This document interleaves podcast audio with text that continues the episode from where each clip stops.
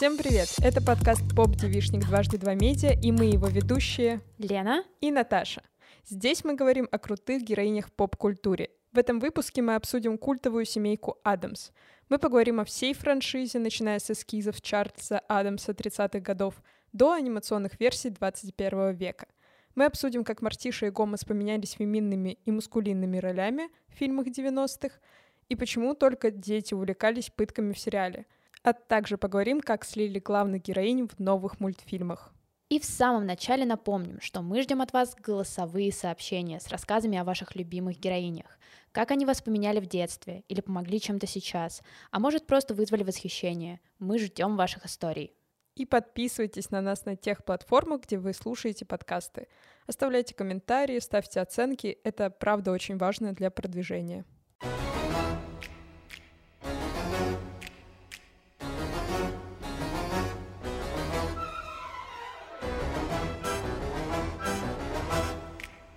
Лена, как ты впервые посмотрела «Семейку Адамс»? В детстве я обожала Кристину Ричи и просто все ее роли.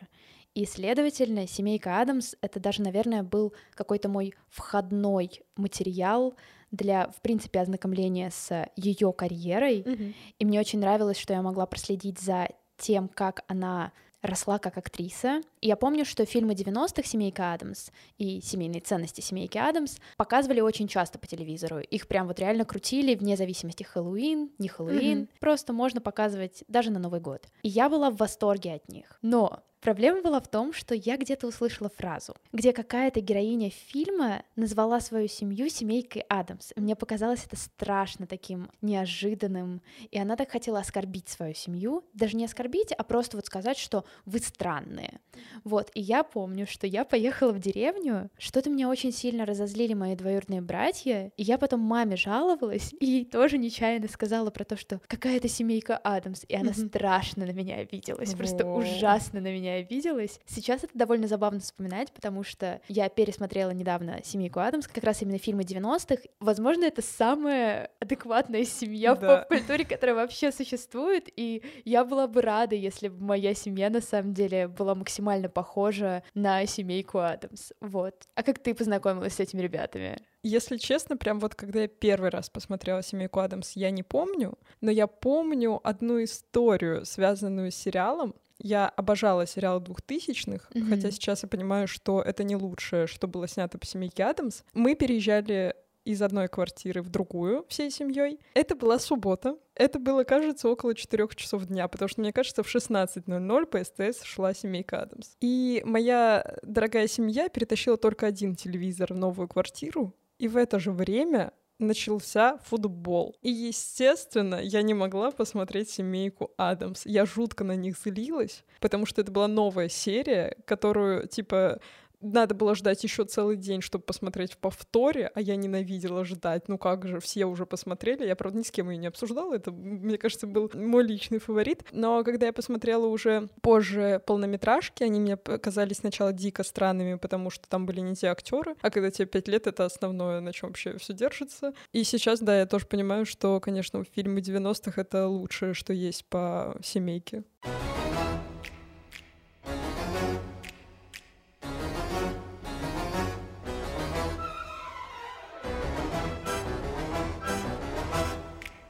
Немножко расскажу про историю семейки Адамс, хотя она достаточно большая у них биография скопилась, но пройдемся по верхам. Сама идея комиксов принадлежала Чарльзу Адамсу. Это американский художник, который с детства был вот в этой мрачной атмосфере. Я читала, что он жил даже на улице Вязов в доме викторианской эпохи, так что понятно, откуда Мартиша, Гомес и другие такие мрачненькие и странноватые. И еще интересный факт, что он достаточно часто ходил на кладбище, потому что он боялся мертвецов и духов, и таким способом пытался преодолеть какие-то свои внутренние переживания и страхи. В 1938 году он рисует э, еще тогда безымянную семейку для журнала The New Yorker. Там еще все герои без имен, то есть это какой-то прям набросок-набросок. Но уже тогда мы видели Мартишу, за которой стоял Ларч.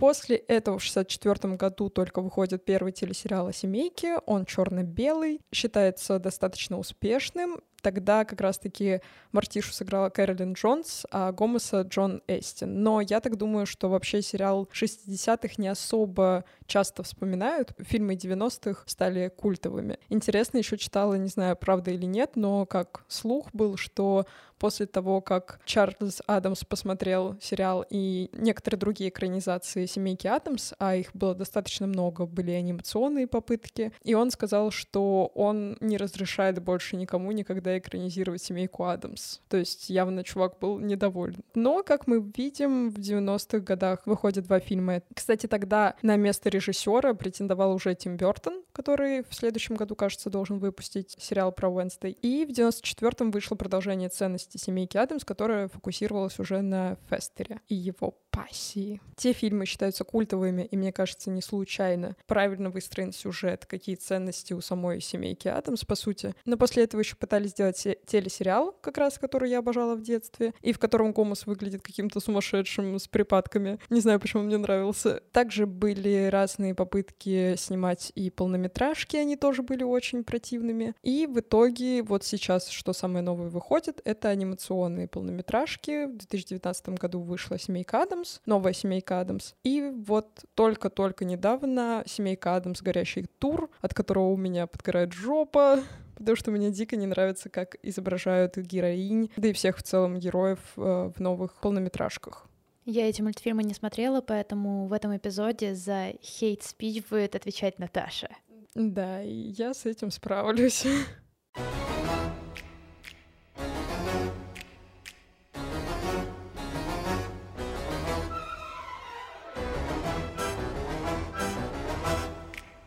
разумеется, начнем мы с Мартиши, потому что, как мне кажется, она самая яркая героиня в этой франшизе, особенно в фильмах 90-х. Mm-hmm. И чтобы сразу закрыть этот момент, остановимся еще и на Гомосе, потому что фильмы 90-х довольно сильно поменяли то, как можно показывать динамику отношений на экране. И здесь это конкретно касается того, что Гомосу, такому казалось бы, отцу в семье, в огромной семье, в богатой семье, позволяют быть невероятно эмоциональным. В то mm-hmm. время как Мартиша, она такая более-менее холодная. Да, у нее есть замечательное проявление такой материнской натуры и просто шикарной, потрясающей женщины, mm-hmm. которая уважает себя, уважает остальных и при этом никогда не готова дать себя в обиду, и в том числе своих детей. И как будто бы в их отношениях именно Гомес — это такой очень эмоциональный человек. Есть конкретные эпизоды, где он ярко выражает э, свою любовь к брату. Там, кажется, даже есть момент с поцелуем. Да, да, да, да. И это очень-очень mm-hmm. мило.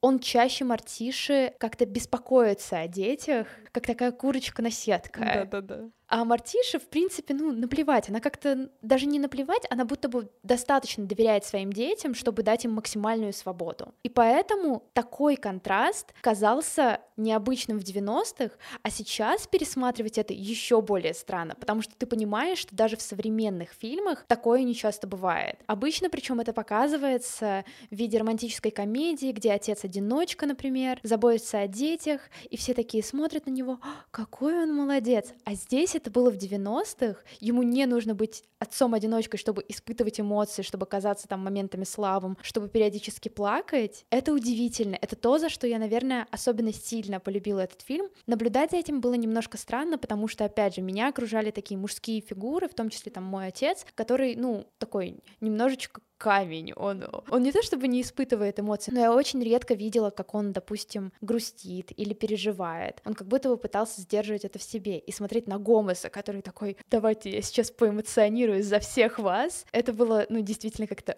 освобождающе, и сейчас пересматривать, поэтому тоже очень-очень круто.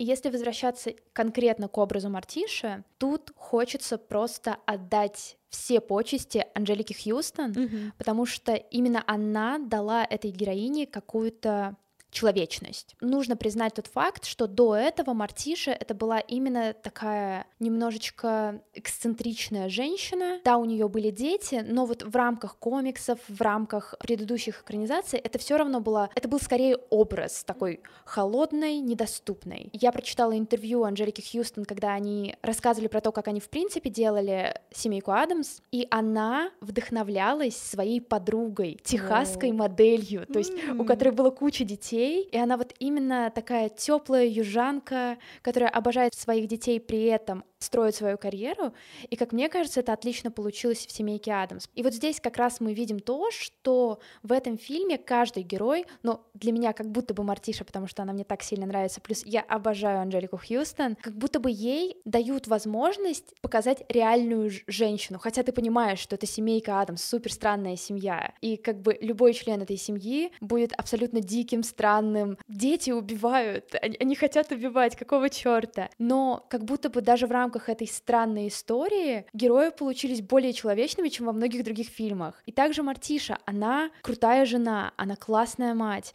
у нее есть свои потребности, у нее есть свои желания, у нее есть свои слабости. Она иногда выдает просто потрясающие фразочки, которые вот у тебя остаются в голове, и ты запоминаешь их на всю свою жизнь. Плюс это абсолютно, абсолютно айконик сцена, где она выпивает чай из чашечки. Mm-hmm. Я готова использовать эту гифку, ну, везде. Поэтому, наверное, наблюдать за ней все еще очень круто. И вот мы часто обсуждаем как раз героинь с точки зрения того, насколько они хорошо сохранились в рамках э, феминистской повестки, с точки зрения просто того, как показывают героинь на экране. И мне кажется, Мартиша Адамс — это вот то, как нужно было делать всегда. И я бы хотела, чтобы многих героинь прописывали так же, как и ее. Да, я согласна полностью. Еще мне очень нравится момент. Это было в сиквеле, где Фестер со своей невестой и Кома с Мартишей приходят а, в ресторан, и там как раз Фестер пытается подкатить к Дебби, и мы видим вот эту сцену, где Мартиша выходит танцевать с Гомосом. И зная, какой эмоциональный Гомос, тебя это не удивляет. Ну, там, взбодрился, решил себя проявить, да, но Мартиша такой лаконичный, немножко строгий образ, который не эмоционирует просто так, вот как она себя классно тогда показывает в этом танце. И мне безумно просто импонируют такие люди, которые не пытаются вот такие «я везде, смотрите, вот я Гомос, да, Адамс», вот такие мне не очень нравятся. А вот когда ты видишь, что человек не постоянно такая серая мышь, что в нем очень много энергии и эмоций, но он их не выплескивает при любом удобном случае. И вот как раз, мне кажется, Мартиш в этом плане великолепна, насколько мы видим, что она не просто кроткая женщина, она прям такая роковая женщина. Если подробнее останавливаться на отношениях конкретно Мартиши и Гомоса, то если прямо сейчас вы откроете Google попробуйте найти статьи про семейку Адамс, то вы найдете просто кучу материалов о том, почему Мартиша и Гомес — это просто эталон здоровых и классных отношений. Удивительно, но для меня, наверное, скорее не удивительно, если ты уже взрослыми глазами смотришь этот фильм. Многие называют их хорошим примером того, как работают БДСМ-отношения. О. Oh. Да, то mm-hmm. есть люди реально пишут, что у них есть согласие, у них есть четкое проговаривание, и они очень-очень четко описывают, чего они конкретно хотят. Mm-hmm. Но если брать более более такие приземленные mm-hmm. описания того, почему они классные. Дело в том, что Мартиша и Гомос, они как будто бы застряли на стадии вот этих вот отношений медового месяца. И тебе кажется это совершенно удивительным, потому что я не представляю, как они живут столько лет вместе. У них большая семья, дом. Они явно, наверное, друг с другом, я не помню, упоминается там это или нет, но больше, там, не знаю, 20 лет. А учитывая то, что они еще и странненькие, они, скорее всего, уже живут миллион лет. На самом деле, мне даже чуть-чуть неловко было смотреть то, как они по-подростковому друг друга влюблены. Mm-hmm. То есть Гомес буквально говорит, что я готов за тебя умереть, и ты ему веришь. Потому что ты знаешь, что чувак реально mm-hmm. умрет за Мартишу. И это это... У меня нет слов, я просто не могу от того, насколько это... Хотелось бы на самом деле, хотелось бы, чтобы Мартиша и Гомес или Анжелика Хьюстон, и я не помню, как звали актера, который играл Гомес, к сожалению. Ну, у нас у нас подкаст Поп Девишник, мы запоминаем да. только девчонок. Извините, мальчики, чтобы они написали прям гайд какой-то, типа, как сохранить отношения, если вы долго друг с другом. И мне особенно нравились моменты, где мы замечали, что как раз эмоциональный гомос, допустим, был раздражительным или расстроенным, и Мартиша очень грамотно и аккуратно его успокаивала. При этом она не велась на его эмоции, такая, да. ну, да, ты переживаешь, для меня это важно, но я не буду возводить это в абсолют, типа, о, господи, гомос стрессует, что же делать? И у нее нету какого-то желания резко его спасти, она mm-hmm. просто готова побыть рядом, да. вот как-то успокой. В таком случае просто хочется дать этот фильм людям, которые не хотят идти в терапию, но которым нужен да. хороший пример. В общем, да, если у вас э, нет возможности пойти на семейную терапию с партнером, очень советуем просмотр семейки Адамс. Начните хотя бы с этого. За что я очень-очень люблю сериалы двухтысячных и от чего я точно не откажусь, даже несмотря на то, что они там немножко странноватые и поехавшие, это то, как Гомос целует руку Мартиши. Он же обцеловывает да. ее вдоль и поперек постоянно. И я вот, когда я смотрела, я помню, что я думала, господи, как же он ее любит. Я хочу, чтобы у меня был муж, который будет также целовать мою руку. Я жду тебя.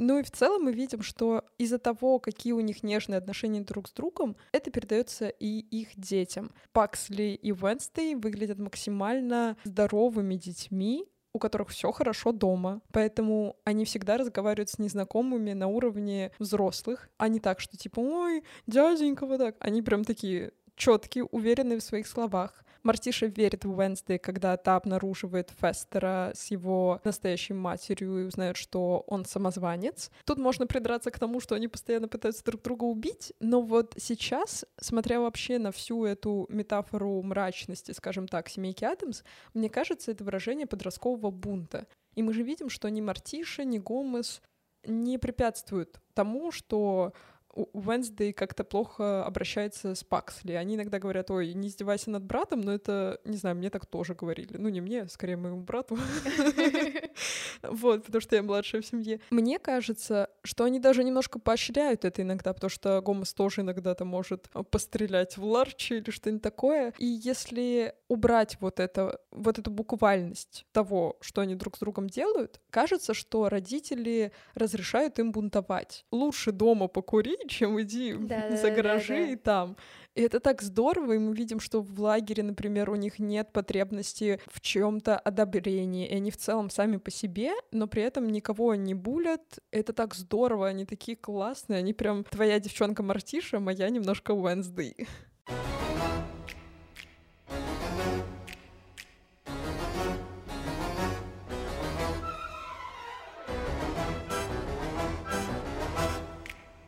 стоит сразу упомянуть такую... Не твою и не мою девчонку. Да, не нашу девчонку, но все еще очень яркую героиню на самом деле. И это Дебби Джилински, пассия Фестера во втором фильме. Ее играла просто потрясающая Джон Кьюсак, кстати, сестра Кьюсака, который играл в романтических комедиях и в отличном фильме, который называется «Хай-фай», по которому потом недавно совсем сняли «Меломанку» Зои Кравец. Я думала, создалась группа российская. Нет, к сожалению, нет.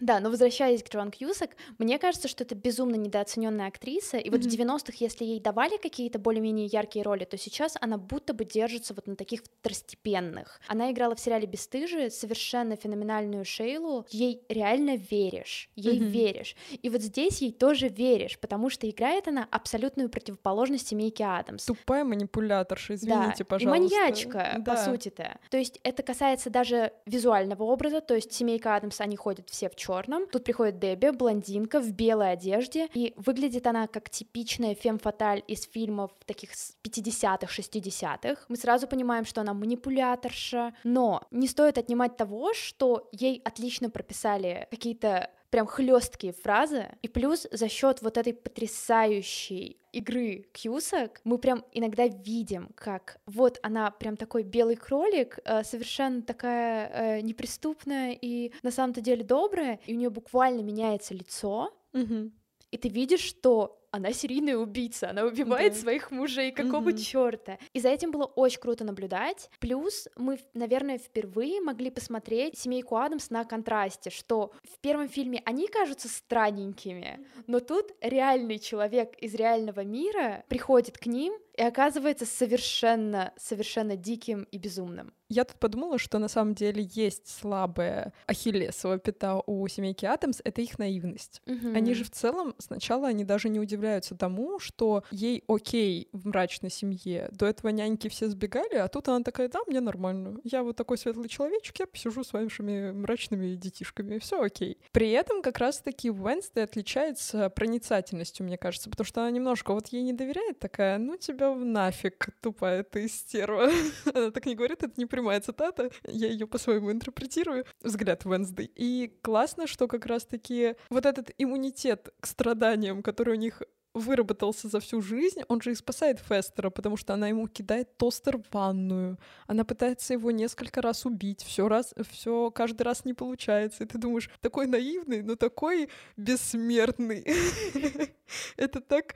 Ну, я прям переживала за Фестера, я думаю, вот э, добрая душа купился. И отдельно хочется заметить, что несмотря на то, что Дебби была такой очень гиперболизированной антагонисткой, то есть вот реально фем-фаталь, которая пришла всех убивать и быть красивой. Нам э, в фильме предпринимаются попытки объяснить ее мотивацию, то есть в конце нам буквально рассказывают ее историю, с чего она начала все свои убийства. Mm-hmm. И там есть потрясающий момент, где она рассказывает совершенно трагичную историю, как в 10 лет родители подарили ей не Барби-балерину, а Малибу Барби, пляжную Барби. И именно в этот момент она решила, что эти люди не заслуживают жить. И здесь вы на самом-то деле можете э, считать последнее, что я сказала, как небольшой сникпик к тому, что можно услышать в следующих эпизодах поп-девишника во втором сезоне. Это прямой намек. Если кто-то не считывает намеки, это прямой намек.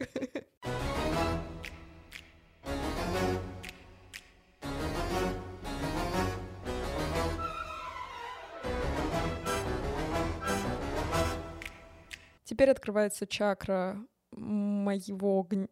Теперь она даже не может открыться. Теперь открывается чакра моего гнева к анимации, которую сделали по семейке Адамс за последние годы. Я жутко ждала этих мультфильмов, потому что, во-первых, они по визуалу очень напоминают комиксы Чарльза Адамса, и типа герои, они почти так же срисованы, как их рисовал когда-то художник. И я думала, вау, вот, столько лет не было новостей моей любимой семейки, ничего хорошего не уходило, и вот, наконец-то, наконец-то я посмотрю. Посмотрела, называется. А, меня взбесил первый мультфильм, хотя первые минуты я прям кайфовала, когда его смотрела, потому что там Гомес целовал руку Мортиши, потому что там была известна эта музыка та-да-да-дам, которую вы слышите в перебивках. А, вот в целом этот мрак семьи сохранялся, как будто бы. Но потом мы видим, что в первой части, что во второй, я не буду их сильно делить, потому что, мне кажется, они примерно об одном и том же. Во-первых, во-первых, весь фокус внимания здесь на Уэнсдей и на ее пубертате, что выглядит максимально предсказуемо. В первом фильме мы видим, как она пытается подружиться с людьми обычными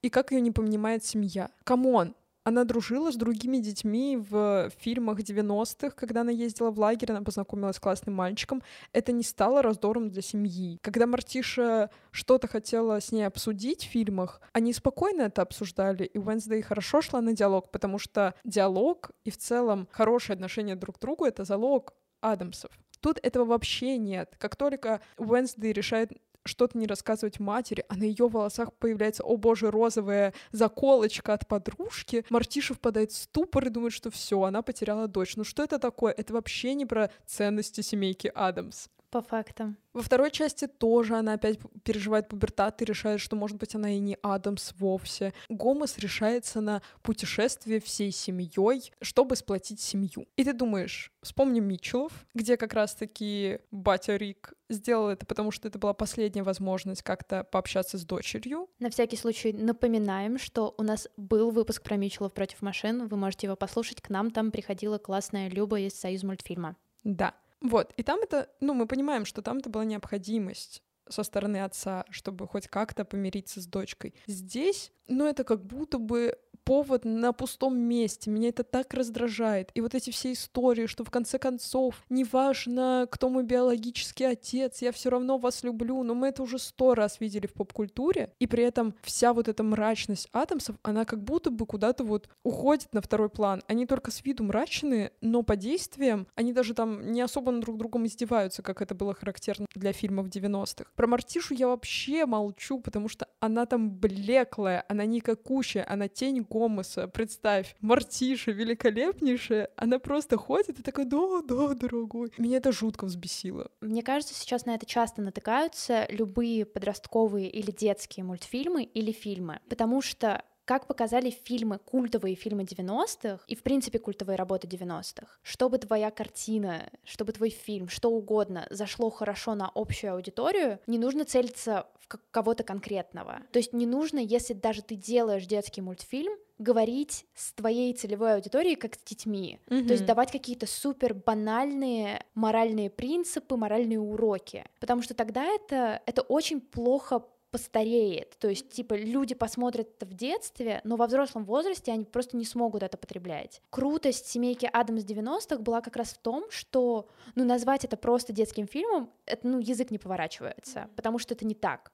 Он скорее даже, мне кажется, не детский. Да, и при этом в детстве его было смотреть очень круто и весело и интересно. Он сформировал меня как личность. Да, и это то, почему Шрек такой популярный. Потому что, ну, опять же, мы даже в рамках эпизода про Фиону обсуждали то, что каждый раз, когда ты его смотришь, ты улавливаешь новые, новые намеки. И в семейке Адамс то же самое. И делать мультфильм абсолютно полностью детским, это, во-первых, неуважение к классике, а во-вторых, ну, немножечко бессмысленно. А чего ты ждешь? Дети, которые сейчас растут, они могут посмотреть старые фильмы, потому что фильмы сохранились отлично. И зачем? Ну, непонятно. Да, и плюс мне еще вообще не нравится то, как переделали ту же Wednesday. Кроме того, что она теперь как будто бы не умеет разговаривать со своими родителями, она еще очень болезненно воспринимает буллинг в школе. То есть, если мы вспомним вторую часть семейки Адамс 90-х, когда она приезжает в лагерь, когда ее пытаются в чем-то ущемить или задеть, она тут же устраивает целое шоу с индейцами, кажется, там было, mm-hmm. превращает чужую жизнь в ад, скажем так. Ну, то есть она умеет защищать свои личные границы. Ей пофиг, кто там что думает. У нее есть семья, которая ее всегда поддерживает, которая в нее верит и в которой она видит правду, мне кажется. При этом она никогда не начинает задевать первое. То есть она такая, ну, стоит в сторонке, вы мне непонятны, но, типа, живите своей жизнью. В мультфильме же мы видим, как ее булят, первой части, какая она не такая. Это все настолько мелочные поводы для Wednesday, чем она классная, потому что, мне кажется, вообще проблема буллинга и того, как подростки переживают за свою внешность, э, за свое поведение в школе и за давление со стороны именно одноклассников, это очень серьезная вещь. И показывать как раз-таки Wednesday сильный, классный, независимый, у которой есть фундамент под ногами, скажем так, это супер, это нужно. А тут ее показывают, такой, ну да, я сопля. И ты думаешь, а чем ты отличаешься? Это типичная история, опять же, такого подросткового фильма, как будто бы жизнь тинейджера сводится к каким-то конкретным темам, как будто дальше них она не уходит. И фильм показывал, что нет, на самом-то деле, типа, есть другие вопросики, которые тинейджеры хотят решать, и это нормально. Ощущение, что вот все эти и детские, и подростковые фильмы, мультфильмы сами заводят себя в ловушку. Они сами себе ставят какие-то странные границы, что дальше этих тем мы не уходим. Мне кажется, еще когда в фильмах или мультфильмах такие штуки, которые уже сто раз были проговорены, показывают как основную проблему, это сводится к тому, что как будто мы через эту проблему не проходим. То есть вместо того, чтобы делать больше историй про то, что буллинга нет, про то, что можно не в плане того, что мы не замечаем проблему, значит, она уйдет, а в плане того, чтобы показывать детям или своей какой-то аудитории, как можно себя вести с другими людьми и что это лучше. И вместо этого мы опять вот долбимся в эту же историю, которую все знают, как в итоге разрешится то, что все равно она это преодолеет, и все равно все будет классно. Но этого уже очень много, и хочется вот,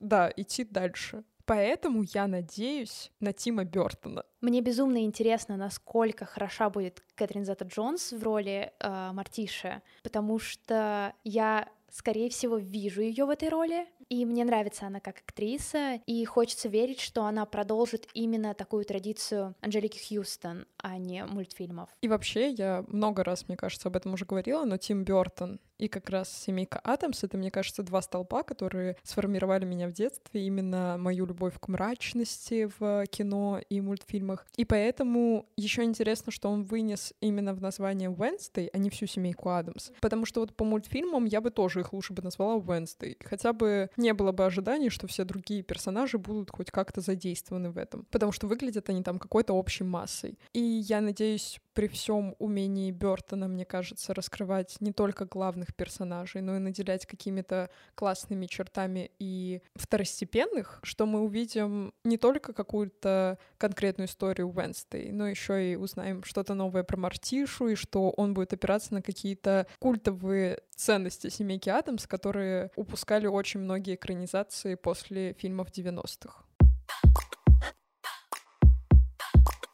Ну а на этом все. С вами был подкаст Поп Девишник и его ведущие Лена и Наташа. Подписывайтесь на нас на всех платформах, где вы привыкли слушать свои подкасты, ставьте оценочки, оставляйте отзывы и не забывайте подписываться на наш твиттер. Мы постим очень-очень много смешных смешнявок. Про крутых девчонок. Пока-пока. Пока. Пока.